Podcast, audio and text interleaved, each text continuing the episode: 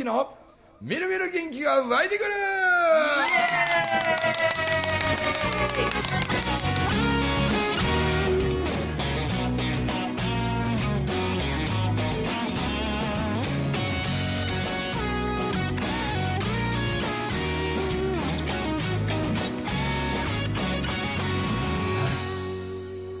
はいおはようございます。おはようございおはまようございます。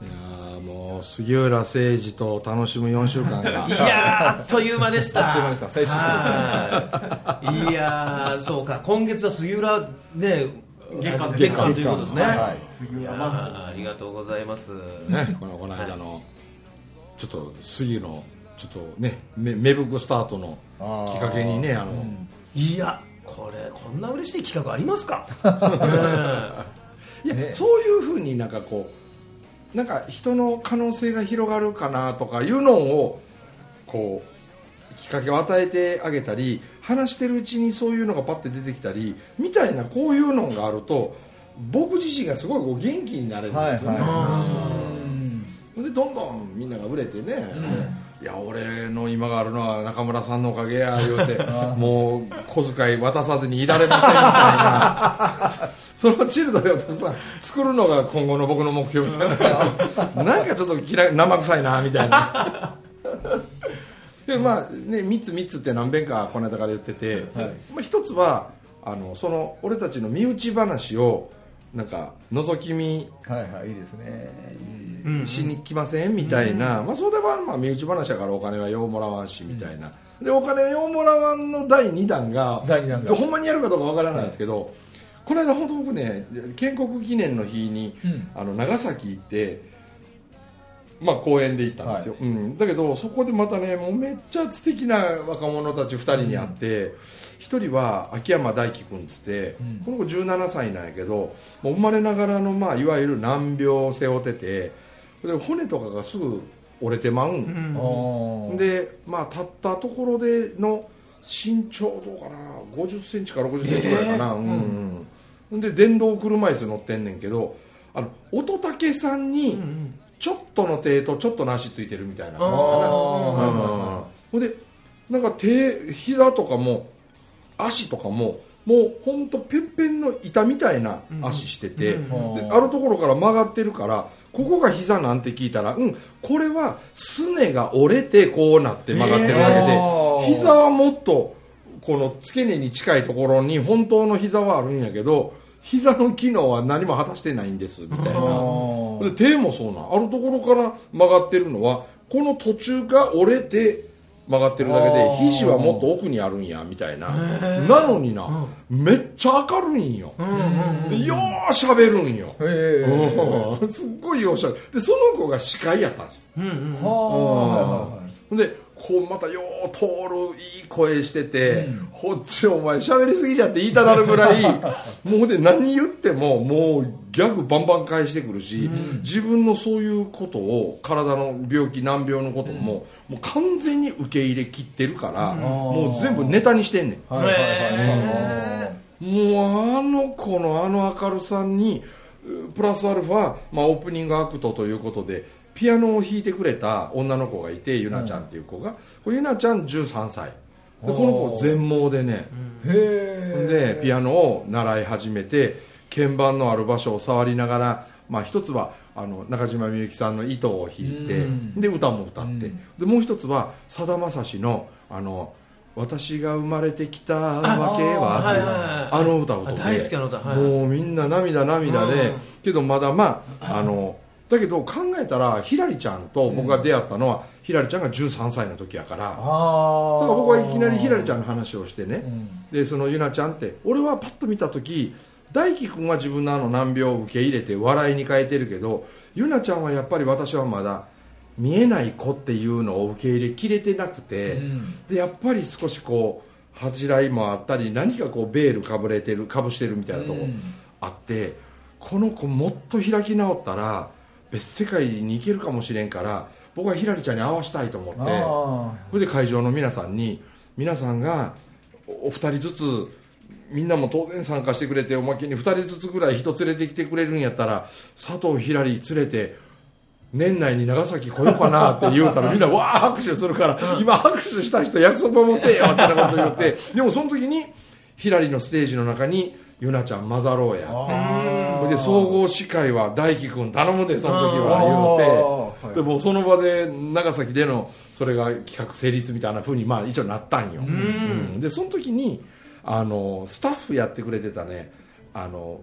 もうじき定年なんかなあの先生学校の先生で、理科の先生でね、僕その人大好きなんやけどでもその先生僕なりに思う理科の先生って意外とこう少年っぽい人多いんよ、はいはいはいなんか本当昆虫好きとかあなんかねちょっとなんかこう子供っぽい人う。んでその人はもう全然器用さっていうのは表面にかけらも出てなくて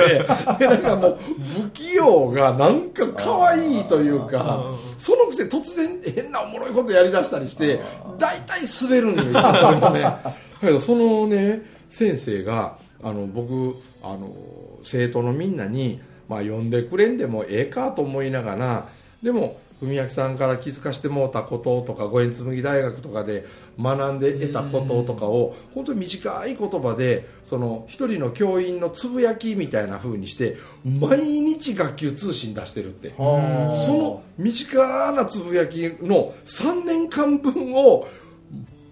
い移動中の火花の時読んで言うて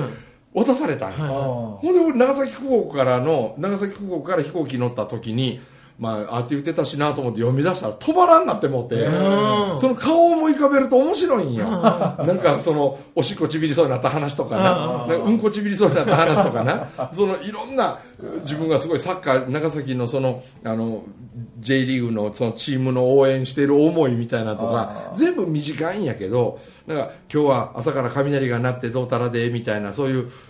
季節ネタとかあの節句みたいなあんな話とかそこに日本のこともちょいちょい織り交ぜたりしてるその短な文章の連続なんやけど俺これツイッターとかで毎日やったらええのにと思うぐらいなんかクスッと笑える面白いことあれを見てる時にウォーリーに相談してツイッターってどういうことなんて俺が分かってないから。それなら俺でもできるんちゃうかなみたいな。でそのいい話とかじゃなしにあ例えばさっきのねあのカレーパンセブンイレブンのカレーパンのおばちゃんのそういうやり取りみたいな、こんなセブンイレブンの店員なかなかいませんよねみたいなんでもよかったりせんかなとか、何気なしにあのバス乗ってたりしても空港行きのバスとかでも僕ようね先頭に座るんですよ。はいはいでね先頭座ると空港着いた時とかに降りてく人とかが運転手さんに「ありがとうありがとう」とかね「おきに」とか言いながら降りてく人の割合が大阪ってめっちゃ多いんですよ、はいはいはいでも東京とかでバス乗って運転手さんに「ありがとう」っていう人って見たことないですよね、うん。まあ、いらんこといいっちゃいらんこといいの人が、まあ、関西人は多いっちゃ多いけど、ん。でもそれがゆえになんか親しみがあるというか、だからああいうこうパッとその場に出くわしたなんだそのね学びでもなんでもないようなことをつぶやき出したらそう毎日とかねこうねばならないは僕嫌やから、思いついた時だけって言うても結構頻繁に結構あるかもしれないとか なんかねおとついもまあまあよう飲んでて、最近ねたまに尻尾をちびるんですよ。でそのねちびる場所がね分かったんですよ。ああどこでちびるかが。うん。エレベーターの中なんですよあれね G がかかると？多分ねビあューってエレベーターで上がると、なんか膀胱がクーって圧縮されるのかな。でねあかんあかんあかんあかんあかんあかんっていうのが最近のエレベーターの中の飲んだ後の僕の戦いなんですよ島田トイレしてからエレベーター乗らないかんかったのにと思いながらエレベーターの中で一人でうわーうわーって言って耐えようとするんやけどちょいちょび漏れする時があんねん。ほんでそのちょび漏れするとホテルの部屋入ってからパンツ洗濯せなあかんかったりこんな話学び何もないんやけどだけどなんかそういうことあるんですみたいな。ああいや面白い。面白い面白い。だからこうふすっと笑えるしょうもない話みたいな。あんなんいくらでもあるから、まあそんなんやってみたらおもろいかなということを思いつき出したんですっていうのが2つ目。ですね、でそのそのさ先生のそれを見たからなんよはいはいはいはい。ほんでなんかもう一つはね最後はねあのこれはお金いただくバージョンでやっぱり自分の学びも深めたいし、うん。あの去年12月に蔡さんとあの、ね、田川北九州のお寺でうんうん。2人でやって、オンラインでいっぱい、ね、見に来てくれたりした。あれであらと思ったのはなんか、おね、俺たちは呼ばれる場所には行けるんやけれどなんか自分で企画するっていうことって言うとさなんか会場借りなあかんスタッフやってくれる人頼まなあかん、うん。で宣伝せなあかん、ん。でチラシ作ってあれしてこれしてとかじゃなくてなんかそういう俺がやろうとするそのツイッターなりう社内ミーティングの覗き見バージョンみたいなんだったり なんかつながる人たちのパイが増えてきてくれたら、そしたらたまに自分自身も勉強を含めて例えばタイガースでね監督なさってた矢野さんとなんか人育てのことについてとか、うん。で矢野さんなんかもどっちか言ったらちっちゃい時からそれこそスーパースターのまんまでプロで鳴り物入りで入ってとかの人じゃないからさ、ん。努力をしながらでそしてあの名門球団で4年間も監督なさるとこまで来たその矢野さん自身のこう頑張りとかなんかそのみんなが参考になるそういうものをこうすごいなと思う人からうん。俺がインタビュアーになって聞き出しながらこうある程度のリアルでね現場に行きたい人はそこの現場にあのチケット買ってきてもらおうかな。でオンラインでもたくさんの人に見てもらえたらなみたいなことをちょっとシリーズ化したいなと思って。うん。で俺コロナで仕事なしみたいになった時なんかも例えば翡翠小太郎君にはいはい電話かけて、うん。翡翠君ならこんな状況に置かれてしまって今日本がみんななって。そんな中で俺みたいな立ち位置の人間ってこんな時に何をするといいって翡翠君やったら思うなんて言うて、うん。で俺うろうろうろうろ外歩きながら翡翠さんと喋ってて2時間半ぐらい喋ったんよ、はいはでその時とかもやっぱ俺の脳みそでは思い浮かばないような、いうん。彼の脳の脳みその切り売りみたいな話とかって言うたらなんかちょっとテーマ考えてで俺もそうちょっとおもろいこと言うけどなんか翡翠さんもっとおもろいこと言うたりするからでそういう2人のコラボのうん。リアルがある程度でオンラインでいくらもってしたら大きな会場借りんでええし、うん。なんかとてもハイブリッドでで全国の人たちになんか気安く来てもらえたらとかっていうやつのそれこそさっきの証言なんかもうん。まだまだまあ30代後半やしで証証言のことも例えば翡翠君めっちゃ応援してんねん。彼はすごいすごい言うて。うんそうからなんかそういう証言みたいな絵を描くというところから今こういうのをやってるとかとか伊勢神宮のすごく上の辺にあの位置してる宮司さんとかとちょっと俺仲良くさせてもらって、うん。でその伊勢神宮の中でいる。上から数えて何番目ぐらいのそんな人が伊勢神宮をこういうふうにあの楽しんでもらうといいよみたいなんていう話なんかなかなか聞けない話だから。うん。でそういうのを伊勢でやってみたいかなとか。へそれとかあの靴磨きでずっと日本何周も回ってあー総称あの総称な、うん。であいつなんかもこの間260日かけてアジアをずっとん。一巡りしてきていろんなことをあいつのフェイスブック見て笑ったり泣いたりやったけどまた4月の10日頃からヨーロッパ行くんですあれね、ヨーロッパへ旅立つ前の日に第1回目のこの人の話を聞いてほしいんやシリーズの、まあ、第1弾総称からやろうかなと。思ってで今から明日彼はヨーロッパ、うん。で靴磨き以外の仕事は一切せず、うん。ね、靴を磨くだけでヨーロッパ一周をリアルに今からやりに行くわけでさ。うん。でこの間263日かなんかかけてアジア全部回ってきたその体験談とかを聞き出したりとか、うん。そんなんを見てる聞いてくれる、ね、オンラインなんかでもそうやけど全国の子供たちやね進路のことを考えてる子たちがなんかお父さんとお母さんと高校の進路指導の先生の言葉の中でものを考えてる子がめっちゃ多いから、うん。ぶっ飛んでるやつにオンラインでもええから出会うことで俺ってこんなに真面目でいいのみたいな。もっとふざけてみてもいいんじゃねえのみたいなみんなが思ってる自分をなんか苦しめてるタガを外してあげるようなでそういう学びの場を、まあ、ある程度のリアルと多くのオンラインみたいな形のこれはお金をいただいてやろうとする、うんそれを年間でもう 2, 2ヶ月に一遍とかみたいなことをシリーズ化していこうかなと思って。中には年間投資券みたいなのが欲しいっていうのもまたウォーリーが企画するかと思うんで、うんうんなんか年間投資券みたいなのあのなんかフリーパスポートみたいな。フリーパスポートみたいなそれいいね。うん。ディズディズニーランドやあんなにもあるような。もう中村文之やることはもうなんかもう誰がどれががなしにん全部行くでみたいな人はうん 割安年間フリーパスみたいなやつ買うてもうてもいいんちゃうかなとかさ。なんかその一人一人によってまた俺も学びになるし、うん。またそのぶっ飛び具合からまた今度は誰かを輝かせるアイデアにつながったりするかなというこのなんか3つがこうつながりそうな気がしてんのよ今。いやーそれはねそこに僕もこうね入っているっていうのは嬉しいですよね。うん。なんで身内覗き見コース、うん。えーツイッターでちょこちょこつぶやこうかなコース、うん。まあ、これ無料なんやけど、はい。最後だけちょっとお金のかかる、はい。この人の話を聞いてほしいんやという2ヶ月一遍シリーズみたいなね、うわ僕ふみちゃんに聞いてもらいたい。例えばひらりなんかでも、ええひらりちゃんなんかでも、うん。ちっちゃい時にじゃあ見えないことで一番傷ついたのってどんなことやったんやとかさ。うん、で俺たちには分からない全盲がゆえに感じた苦痛とか、うん。でもその全盲がゆえにそこから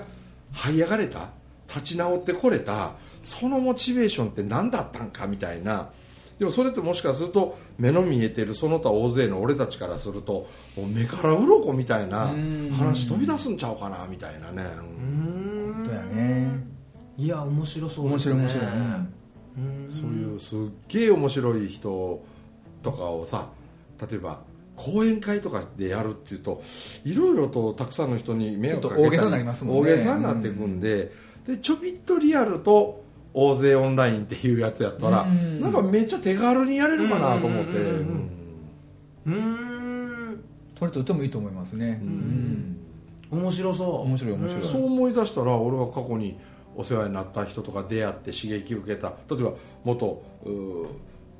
バイクの GP500 とかの日本初の世界チャンピオンで、うん。片山隆文さん。っていう人は、俺二十歳の時に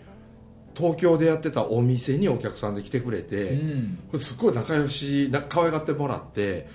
お前みたいな面白い子っつって俺の仲間にならんかうちの会社へ来いっつってめっちゃ引っ張られたんやけど、うん。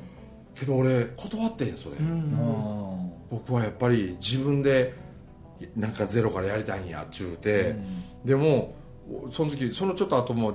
怪我して入院東京でしたことあってでその時ももう抱えきれないほどのカサブランカを100本のカサブランカの花束持って病院まで見舞い来てくれてそれで僕はお店三重県で出した時もめっちゃでかい花くれてだから片山さん絶対覚えてくれてんちゃうかな。で33年4年33年ぶりになるけど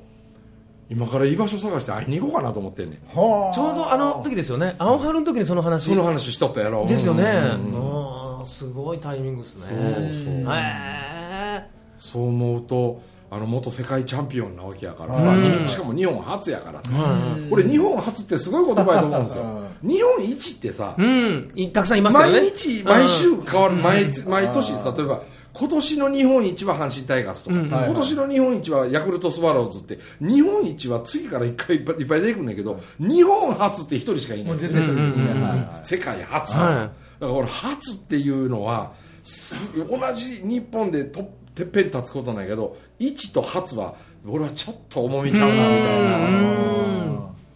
確かに。その道を切り開いた人ですからね。そう思うと何でもそうやんなんかこう1番のことって覚えてるんやけど2番のことってあんま覚えてないですよね。はい。日本一大きい湖はどこでしょう？琵琶湖。日本で2番目に大きな湖はどこでしょう？これね俺なんかで聞いたんだけどな。そうそうそうそう。わかりませんわね。ええっとねちょっと待ってください。えっとねこれちょっと待ってください。俺この前聞いたのそれ。ねクイズ番組やってたから。あ霞ヶ浦世界そうですね。よう出たな。ですよね。でそれもそのテレビを見た 後に。そう。たまたまテレビで見た。から。3日以内にはい。5人に知ってるか？日本で2つ目に大きい湖霞ヶ浦やで言うあて偉そうぶって5人に話したら10年後でもパッて出る。ああなるほど。僕たまたま23日前にそれテレビで見たら日本一高い山は。富士山。2番目に高い山は。えーっとねこれもねそうなんですよ聞いたことあるんですよ。竹違うな。たこれは、えー今年の昨シーズンのキャンプ初日にあの阪神の藤浪晋太郎がミーティングの中で今日からキャンプが始まるっていうその時に皆さん日本一高い山はどこですかって言ったら富士山ってみんな答えて。ですよね2番目に高い山はあった。ら誰も答えれなかった時やっぱり日本一にならなければ人の記憶には残らない、はいはいはい。だから2位から6位は同じ扱い、うん。だから一番目指して頑張りましょうって言うてかっこいい。さあって言うてキャンプ始めたうんうん。でそれ俺はテレビで見てて、うん、そこから5人に喋ったから、はいはい。今クイズが出せるわけやけど、あれ？なんかそんなようなまあまあそれはな、はい。あの日本のアルプスの中の北岳ってあ北岳だ。竹じゃなかった。竹じゃなくて北だ。北岳。ああー。あうん、俺も偉そうに5人に喋るとー。あー。だからそういうのもやっぱ話し方講座として伝わりますでしょうね、うんいけるいけるですよね、何を意識して話してるのかとどうしたらこう自分ごとのように話せるのかとか、うんなんかね面白そう、えーでもなんかいろんな新しい挑戦というか試みというかだから、その身内をのミーティング覗き見しませんかの中には間違いなく例えば杉、まあ、杉はもうあのそこは鍛えんくてももうできるんであの杉ってこう表情で喋るところ 多分にあります。よありますあります。はい。もう顔で喋るという 特技やこれね、うん。だから顔でリアクション作るっつったら、例えば出川とかでもそうやと思うああはいはい。うん。なんかあの表情の派手さが画面通して言葉少なくともなんかさ、うん。痛いとか驚いてるとか絶望とかの顔を作るのうまいもんね彼はね。確かにそうですね、うん。うん。そういう意味では顔で喋る部分も多分にあったりで話はおもろいから、うん。いける。でも東野なんかにはいやもうちょっとこういう例えばね一言であの札幌の夜もそうやん。一言で表現できる。例えば僕なら頼まれ事は試され事はね心に残るんですよ。多分みんな、うん。で俺公演の中でめっちゃ意識してるのが短くて心に残るワードをたくさん話の中に入れ込むんよね、うん。だからできない理由を言う時はデモから始まる。だからでもそのデモをこそ。いやだからこそ、ね、お金でもお金がないしって言うとマイナスの会話が続くけど、待て待てお金がないからこそに変えよう。1円も使わずやれることを神書こうぜって言うと、うん。話ってポジティブな方に行くやんか、なんででもこそに変えるなんてこれ短いやろ、うん。でそういうのが残る。うん。なんで俺前昔あのと大阪の添右衛門町ってちょっとね、はいはい。あの歓楽街のとこ歩いてたら、このあのなんかあのなんちゅうの。あのナースの格好して、で巨乳作らなあかんから多分中に風船かゴンボールかなんか入れてんねやろな。ほんでそのナースの格好をしてる女の子がめっちゃでっかい注射器のおもちゃを持って 客引きしてんのよね。で偉いのが女と思いながら僕目合わんように素通りしようと思ったらあーって言うてんその子があーって言うたと思ったからえっと思って見たら頼まれ事は試され事の人や って言うた。のはいはいはいはいはい。いや確かにそうやでって言って。あでもお前名前は知らんのか書いたら名前は忘れた。であも頼まれ事は試され事が今も私残ってんのよって。高校の時公演来てくれた人やもんって言うたからそうか。ワードやって。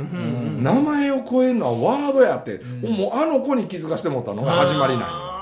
なんで返事は0.2秒とかさはい。はい大体短いやん。でそういうのをどんだけみんなにお土産で持って帰ってもらおうかなっていう感覚で俺は喋ってるの。ーうん。だいい話って長くても残らへんの。そうですね。そうだからそれを一言で説明できるこの短いワードをだからなあの時も「もう宿題や」言うて 東野続きすぎてあの札幌のホテルでもう俺が一人ペロペロなって呼んでんのに もう2時3時まで何遍も同じこと言うてんの。ほんで「あええかこの何日かの間で LINE でよこせ LINE で」みたいな。ほんでだいぶ考えて送ってきたやつ。いまいち。そう 一言で却下みたいなの確かに。い。やでも本当それは思いますね。うん。でも意外とこう雑談の中からポッと出てくるアイデアって出るから、だからあの時も言ったやんなんか無理してワードワードって考えてても意外と出んから公演中とかにポッて出ることありますよね。ありますね。うん。はでそれを覚えておけるかどうかなんよ、うんうんうん俺もしょっちゅうある。公演中にポッて出るねん。うん。うんほらなんか出たひょうたんから5万みたいな。ねうんうんうんあれをパパって覚えるあの書くとかね。ですね、そこをだからあれ聞いてから意識するようになったんで、そろそろ出てくると思います。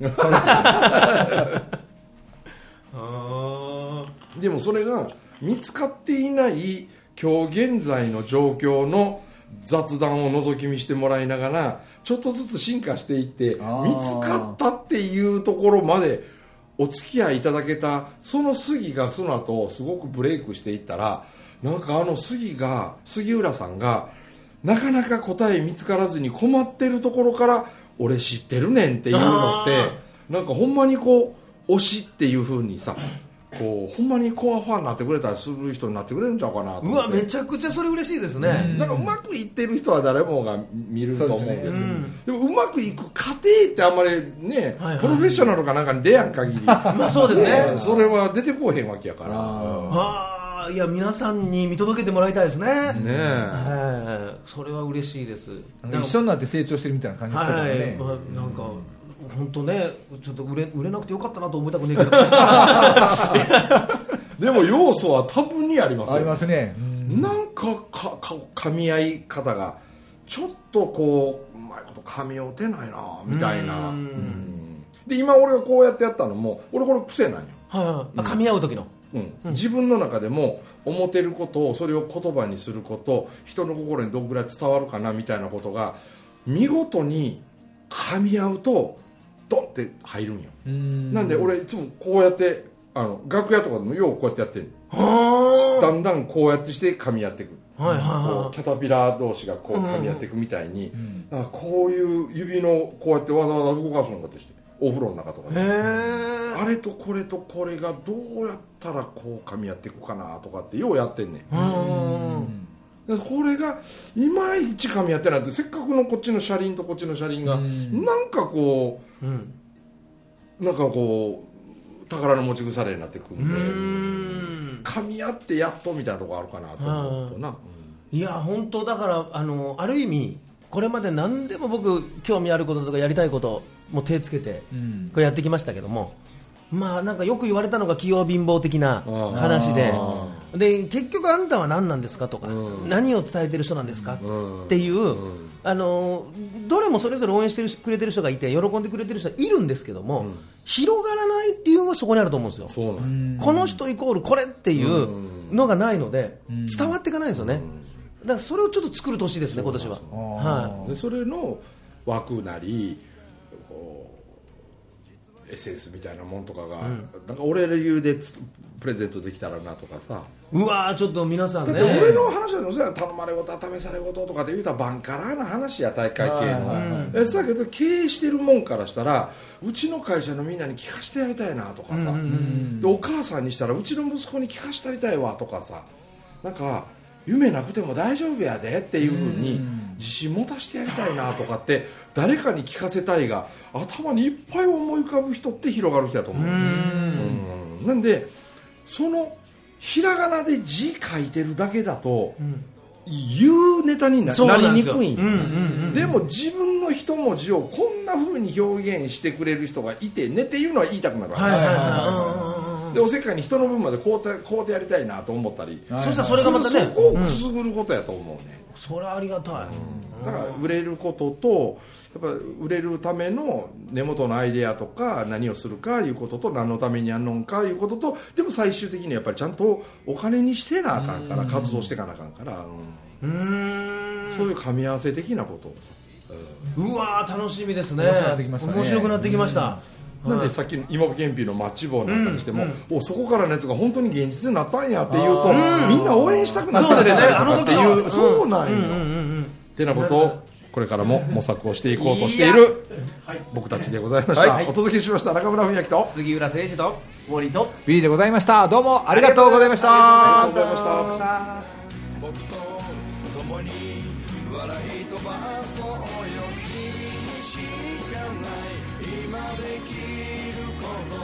仲間はほらこんなにいる